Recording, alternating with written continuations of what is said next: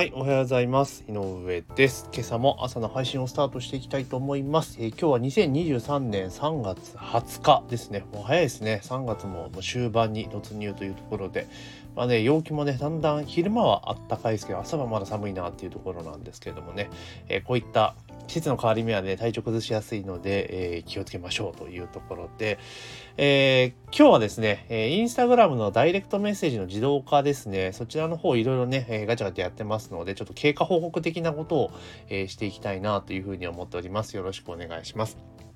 で、あの、以前からお伝えさせていただいている通り、4月1日からですね、えー、配信メディアを、えー、現状のポッドキャストね、アンカー、まあ、Spotify by ポッドキャストかな？変わったんですけれども、えー、メニューをスタイフからの発信に切り替えていきます。え、それに伴いまして番組はちょっと変わってしまいますので、え、大変恐れ入りますが、まずはですね、え、リンクの概要欄にね、スタイフのリンク置いときますので、えそちらの方ね、まずフォローをしといていただけるとありがたいなというふうに思います。で、ポッドキャストから絵も配信は配信するんですけども、えちょっとね、番組は変わってしまうので、そちらのリンクもね、決まり次第、え置いときますので、ぜひね、え変わらず、え視聴ね、いただけるとありがたいなというところでございます。で、いよいよですね、もう10日切りまし、10日ちょっとですよね、あとね、4月1日まで。なので、今日は一応ですね、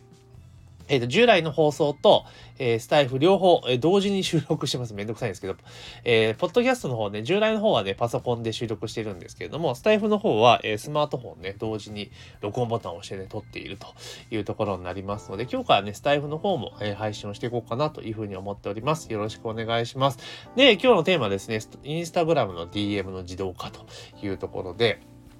まあ、インスタグラムで結構やっぱ使われてる方が多くて、で、最近はなんかね、あの、最近の若い子って言い方が良くないかもしれないですけれども、まあ、友達との連絡の手段として、LINE よりもインスタの DM を使ってる人が結構多いみたいなんですよね。うん、なんか、そういう時代なんだっていうふうに思っています。で、どうしても今、インスタグラム、まあ、Facebook とインスタグラムって基本的には同じメタっていうところがやっているので、まあ、SNS としてはね、結構ね、いいとこなんですけれども、ただ、Facebook ってものは過疎化が進んでいるというか、うん、おじさん、おばさんしかいないみたいなところになってるんですけど、インスタグラムってやっぱ幅広の年齢層がいるっていうところがあるので、まあ、ここをね、ビジネスとかにどう攻略していくのかっていうのが結構重要になってくると思うんです。ただ、今までインスタグラムってどうしても、その、画像メインでね、画像とか動画メインでやっていくんだけれども、キャプションに外部リンクとか貼れなかったじゃないですか。貼れないじゃないですか、そもそもね。だから、どうしても、その今までの従来型のマーケティング、SNS マーケティングみたいな感じで行こうとすると、だから DRM とかね、組み込もうとすると、ちょっと難しい、難易度が高いっていうのがあったと思うんですね。で、私自身もそういうのがあったので、あんまりインスタグラムって触ってこなかったんですが、ただですね、あの、まあ、以前のね、音声でも話しましたけれども、インスタグラムの DM をね、あの、自動化できるツールがあるというね、そういった存在を知ったんですよ。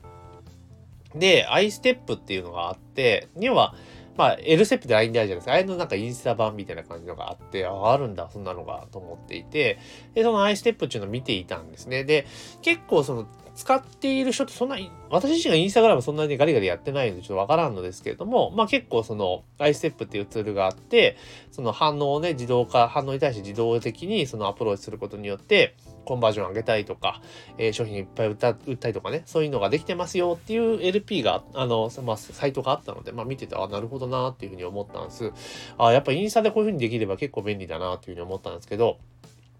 いかんせんインスタ周りのツールって結構月額課金、月額料金いい値段するんですよ。うん。まあもちろんそれぐらいね、他に競合がないとか考えれば、まあそんなもんかなっていう気はすごくするし、これが法人とかであれば別にそんなに、法人視点で見るとそんな言うほど高くないんですよ。ああ、なるほどなっていう気が。ただ、個人とかがやろう、使おうとすると、やっぱ結構ちょっとハードル高えなっていう価格帯なんですよね。えー、ISEP で確か2万2000円かな。月額。で、まあ、その設定料とか多分かかるので、結構あれかなっていうのがあって、で、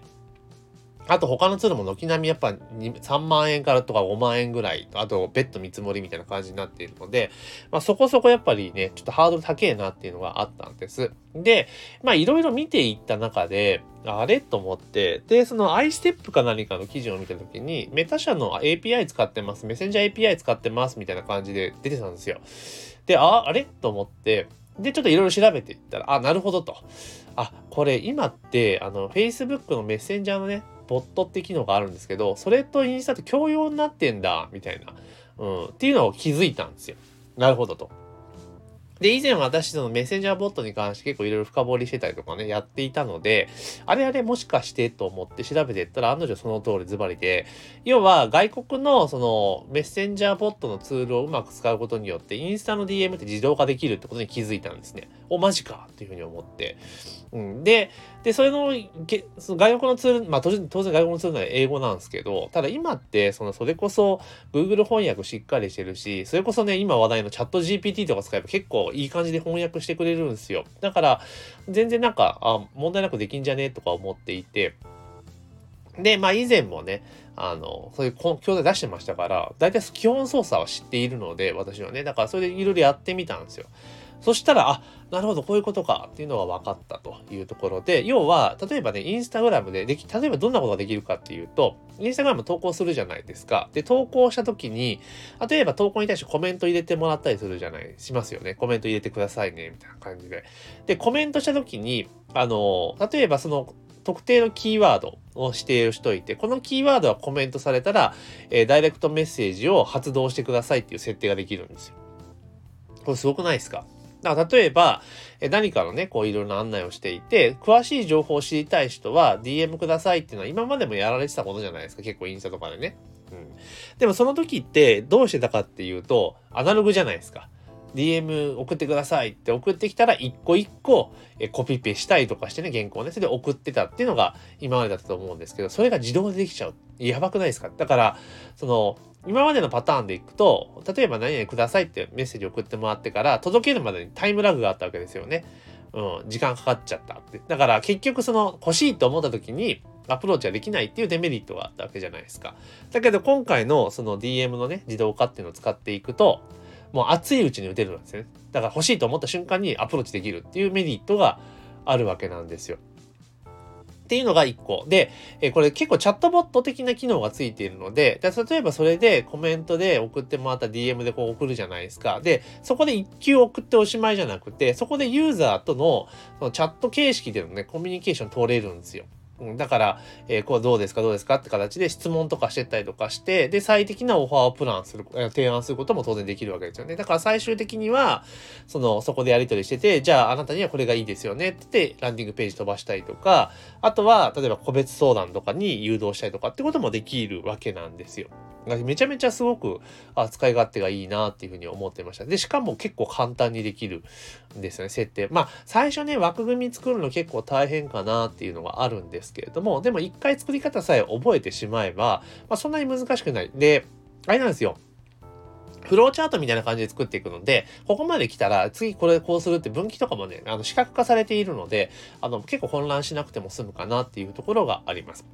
で、試しにですね、どんなことできんかなと思って、ちょっと占い系のね、占いとか診断系で絶対リスト取りやすいので、えー、一個作ってみたんですよ。で、どういうことかっていうと、例えば占いとかの、あの、記事を投稿して、えー、例えば占ってほしい人は占いってコメントして、占うってコメントしてくださいっていう形でコメントしてもらうと、えー、DM が発動すると。で、発動していって、例えば、えー、金運ですか仕事運ですか恋愛運ですかって聞いてって、で、占いたいものをポチッと押すというところ。で、それで選んだものに対して、えー、結果をね、DM で送り返すってことをやったんですけど、やっぱ簡単にできちゃうわけですね。おすげえと思って。でちなみに、その、占いの場合って、例えば、タロットとかだったら、結構20、2枚カードがあって、そのでっかいやつでやるとね。で、それで、えそれが縦上下向きがあるから44パターンなんですよ。で、44パターンの回答をね、全部用意して入れとくのってめっちゃ大変じゃないですか。で、さっき言った3つの運勢を占うとこなってくると、え、そうだから 44×3 とかで、あらかじめ作るのってめっちゃ大変じゃないですか。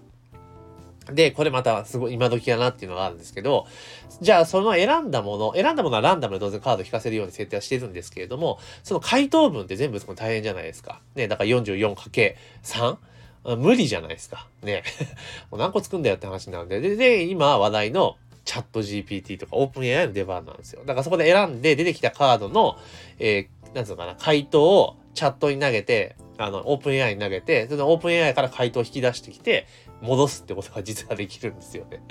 やばくないですかって話なんですよ。だからこんなことができるんですよね。だからそうすると、そのコメントする動機づけにもなるでしょうし、例えば占いとかの場合であれば、まあ、今日の運勢みたいな感じでやっていくと、毎日引きますよねって。引く可能性が出てきますよね。で、毎日引くってことは、DM にた、あの、なんだ、コメントをするっていうユーザーの、そのエンゲージメントが高まるわけじゃないですか。で、かつ、その、え、DM を送って DM の中でやり取りをするってことは、まあ、それはエンゲージメントが上がるわけですよね。で、なるとどうなるかってアカウントの評価めっちゃ上がるってことなんですよ。っていうことができるんだっていうのがあって、